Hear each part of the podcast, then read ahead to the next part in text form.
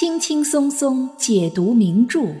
无言带你品味《红楼梦》中的一百个细节。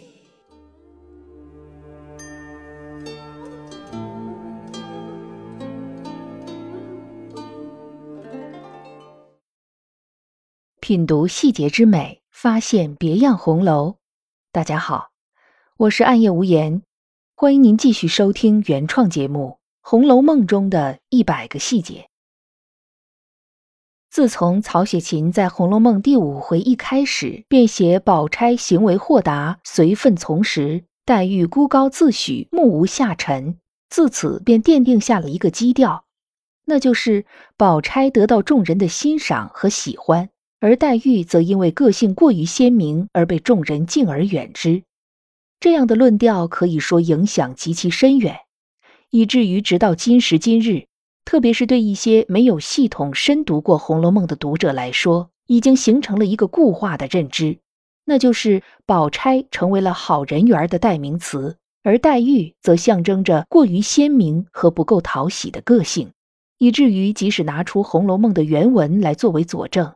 仍然很难撼动这种已经定型的认知。在无言的观点看来，宝钗的好人缘自然是毋庸置疑的。他帮助过很多人，比如湘云、邢岫烟、惜春、黛玉。无论宝钗帮助他们的初衷是什么，我们都可以从这个帮助的过程中看到宝钗良好的个人修养。但是另一方面，我们也应该看到，其实黛玉在处理贾府人际关系这方面也做过相当多的事情。她既没有像妙玉那样完全自我隔绝，也并不像很多读者所认为的那样。在与别人相处时，不顾对方的感受，只知道自己任性而为，这一点在《红楼梦》字里行间都有着很明显的体现，只不过可能并没有像在描写宝钗帮助别人时那样长篇大论的描写，所以相比之下容易被忽视。本期节目，我们就从几个细节来看看林妹妹在贾府是如何处理自己和他人之间的关系的。《红楼梦》第二十三回的后半部分，描写黛玉葬花遇到宝玉，两个人共读《西厢记》之后，宝玉离去，黛玉一个人回潇湘馆的途中，路过梨香院，听到女伶人们在唱《牡丹亭》，心中百感交集，一时间听得呆住了。然后紧接着就到了第二十四回，一开始就写一个人在发呆的黛玉背后拍了一下。把沉思中的黛玉吓了一跳，回头一看，不是别人，却是香菱。让我们看看原文是怎么描写的。林黛玉道：“你这个傻丫头，唬我这么一跳，好的。你这会子打哪里来？”香菱嘻嘻的笑道：“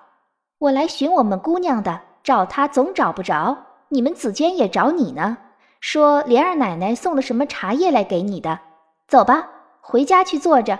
一面说着，一面拉着黛玉的手回潇湘馆来了。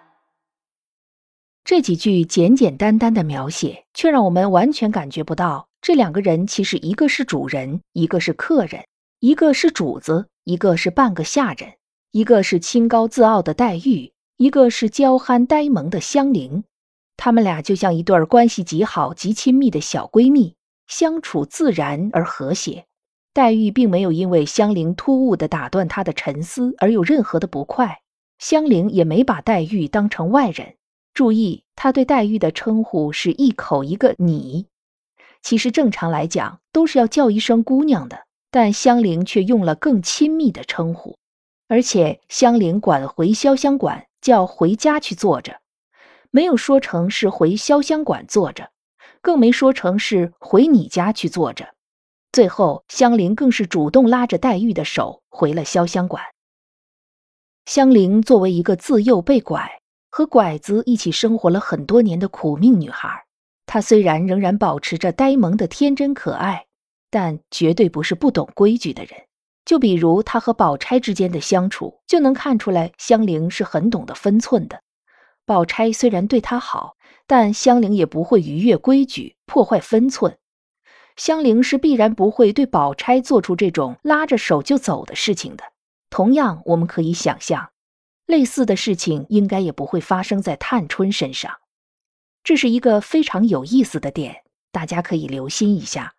宝钗身上的端庄持重，探春身上的自矜身份，黛玉身上的清高自傲，这三种特质其实都是容易让人敬而远之的。可是贾府的下人奴仆们却只传播说黛玉如何如何不好相处，但事实上并非如此。要说这其中没有某些人在推波助澜，那贾府也就不是人际关系错综复杂的贾府了。听到这儿，可能有听友要说了：香菱和黛玉相处的好，并不能说明什么，因为香菱本身性格好，和谁处的都好。那我们就再来看看邢岫烟。邢岫烟是邢夫人的侄女，第四十九回刚刚来到贾府，随后被王熙凤安排着住进了迎春那里，再后来被许配给了薛宝钗的堂弟薛科。邢岫烟这个人因为家境贫寒，性格内敛，平时的生活可以说是极其低调的。在原文中，邢岫烟除了不动声色地参加一些集体活动之外，提到他自己单独去过的地方只有三个，一个是栊翠庵，那是因为邢岫烟原本和妙玉就是旧相识，妙玉还曾经教邢岫烟读书识字；一个应该是恒芜苑，虽然没有直接写出来，但书里说邢岫烟常和宝钗湘云共处，大体上应该就是在恒芜苑里；而另外一个地方，那就是潇湘馆了。第五十七回，宝钗和邢岫烟在园子里遇到，书里就很明白的写着：“恰值岫烟也来瞧黛玉，一个少言寡语、闲云野鹤一样的女孩。当她去看望另一个女孩的时候，除了出于礼节和礼貌之外，很大的一个原因就是愿意与她相处。邢岫烟进贾府的时候正是隆冬时节，到第五十七回也还是春寒料峭。”这中间最多不过两三个月的时间，可邢岫烟却已经和黛玉熟悉到独自一个人去看望她，这是否也是在暗暗的告诉读者，其实黛玉并不像传说中的那么难以相处呢？如果说香菱算是半个主子和客人，邢岫烟算是客人和亲人，黛玉和他们相处融洽，并不奇怪。那我们再来看看黛玉是如何对待普通的下人奴仆们的。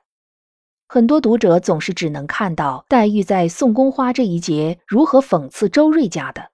在宝玉吃酒的时候如何讽刺的乳母李嬷嬷，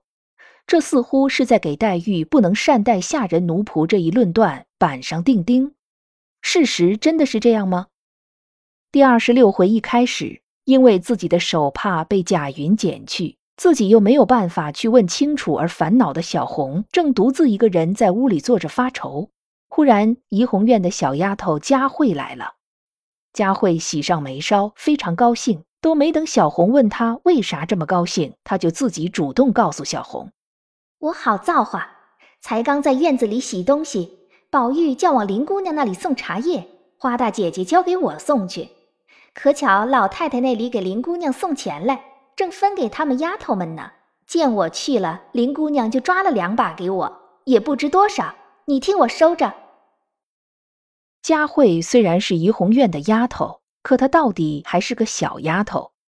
后文第三十六回里很明确的说，怡红院里佳慧等八个小丫头，每人每月月钱五百。黛玉给佳慧的钱是抓了两把给她。对于每个月工资五百钱的佳慧来说，这无异于发了一笔小财，所以他才会那么兴高采烈。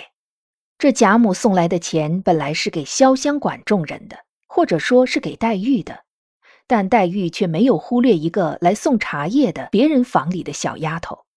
与其说黛玉是给了佳慧两把钱，还不如说这一节恰恰是体现了黛玉对地位低微的小丫头的体恤和照顾，也不仅仅是小丫头。第四十五回，恒芜院的婆子来给黛玉送燕窝和雪花羊糖，黛玉不仅给了婆子几百钱，还和婆子聊天说笑，一点也不像是一个孤高自许、眼睛长在头顶上的人。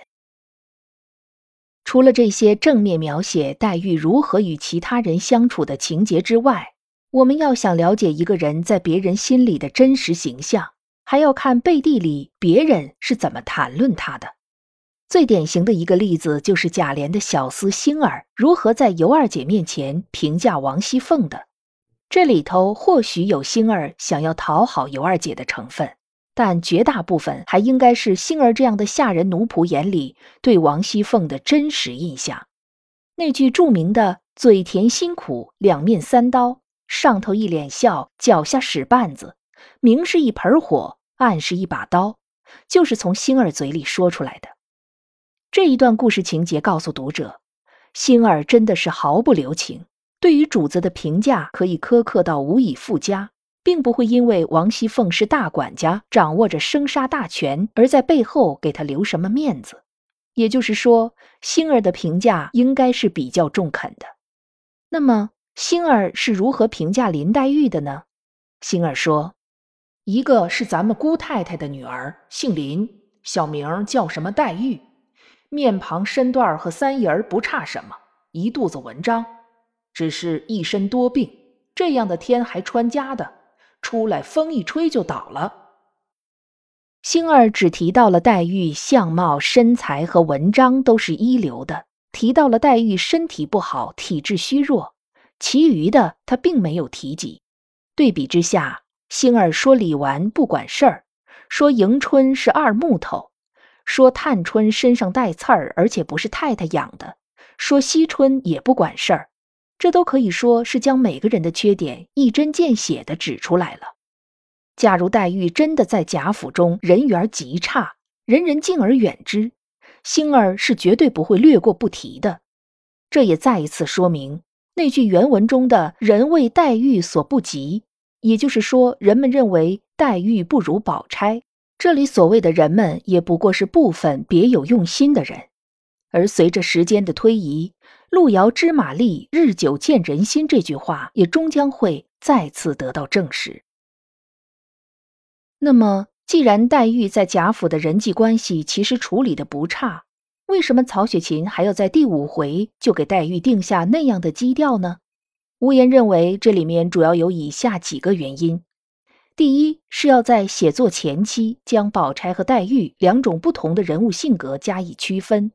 有矛盾冲突的故事情节才更吸引人；第二，是要与黛玉前世的绛珠仙草身份相呼应，既然是为了还泪而来。那么，一个动不动就为了宝玉掉眼泪的女孩，让凡尘俗世、肉眼凡胎的普通人无法理解，也是很正常的反应。